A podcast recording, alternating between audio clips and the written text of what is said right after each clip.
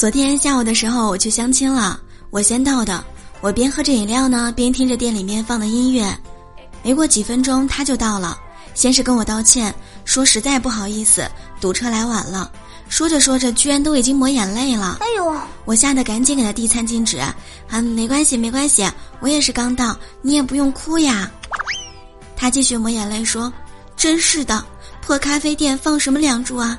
想想相爱的人不能在一起。”被我妈逼着来相亲，我就特别想哭。